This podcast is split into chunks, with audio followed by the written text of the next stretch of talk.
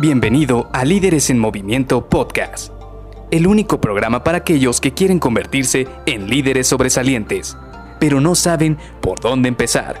Te revelaremos los secretos mejor guardados que te ayudarán a triplicar los resultados de tu equipo.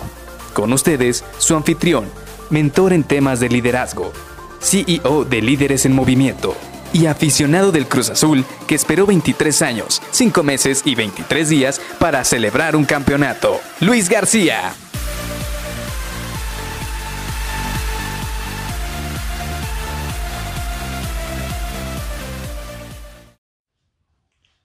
Un líder es tan bueno como su equipo. Hola, ¿qué tal? Soy Luis García y te doy la bienvenida a Líderes en Movimiento Podcast. Vamos a platicar precisamente de este tema que va a parecer redundante, pero es parte del onboarding process. ¿Por qué? Porque muchas veces ocurre que nos enfocamos en qué es lo que queremos resolver nosotros o cómo podemos nosotros aportar a la organización, pero cuando llegamos a un puesto de coordinación, cuando llegamos a un puesto de liderazgo, donde vamos a tener gente a nuestro cargo, ahí las cosas son diferentes. Y precisamente si quieres saber un poco más de esto, quédate aquí sintonizado y pon mucha atención porque vamos a platicar rápidamente de esto. Cuando tú llegas a una posición de liderazgo, definitivamente tienes problemas que resolver o tienes algunos retos que afrontar, pero estos retos la mayoría de las veces no los vas a resolver tú. Muchas veces estos retos son el conjunto de situaciones que se van acumulando o de actividades pendientes que tienen los miembros de tu equipo.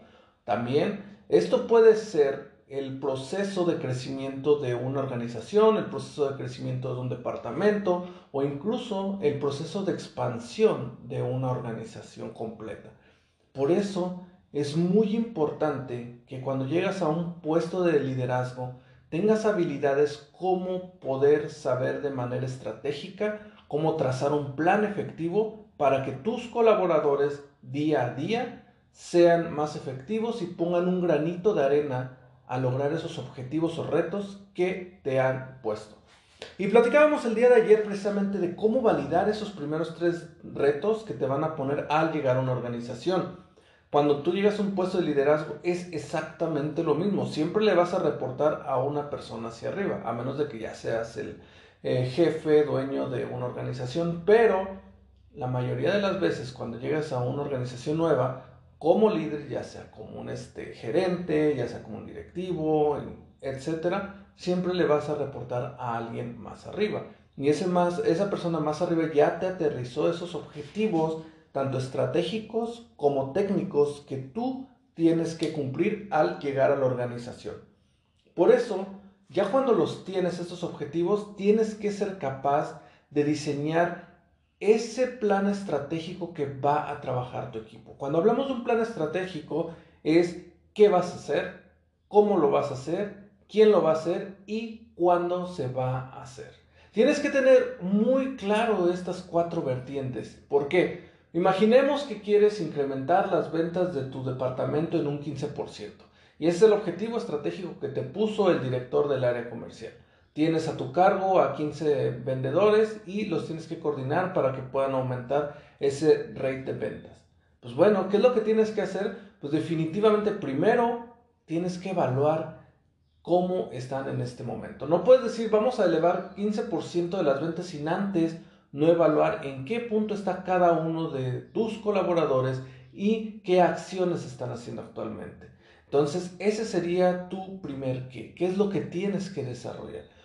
¿Cómo lo vas a hacer? Pues definitivamente quizás platicando con tus colaboradores, viendo algunos indicadores, viendo algunos reportes de ventas, platicando con otras personas de otros departamentos, cómo perciben a tu equipo. ¿Cuándo lo tienes que hacer? Definitivamente lo más rápido posible, porque si no sabes cómo está tu equipo, entonces no vas a poder generar una mejor, no vas a poder generar una estrategia para poder vender más. ¿Y quién lo va a hacer? Pues definitivamente tú.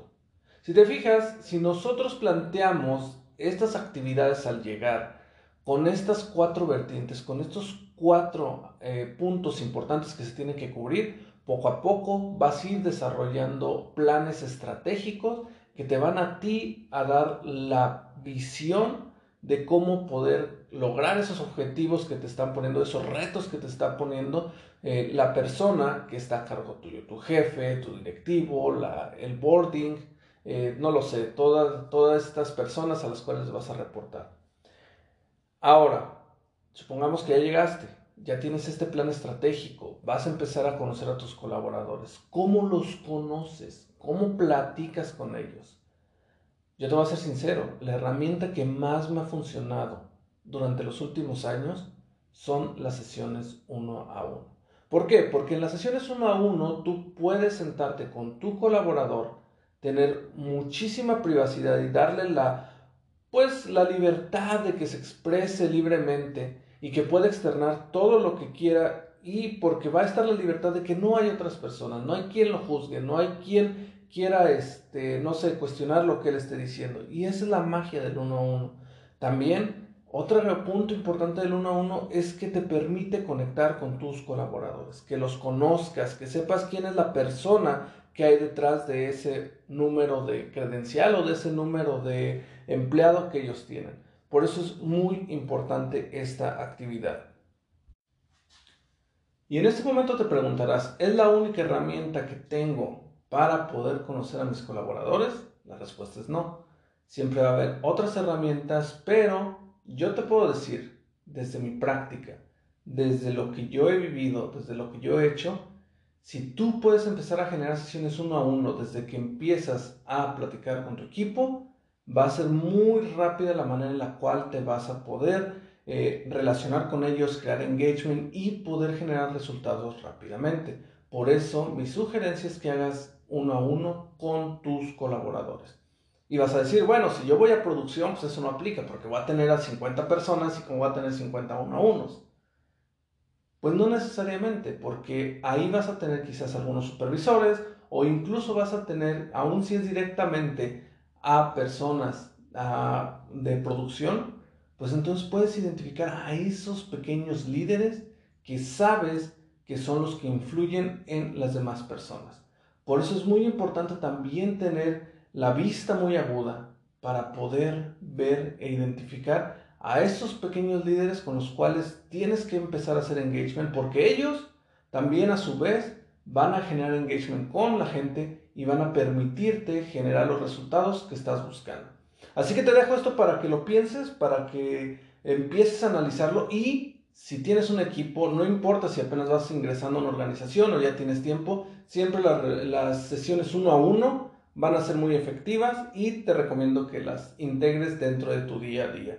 Y nos vemos el día de mañana porque el último, bueno, la última plática que tendremos sobre el onboarding va dedicada a ti.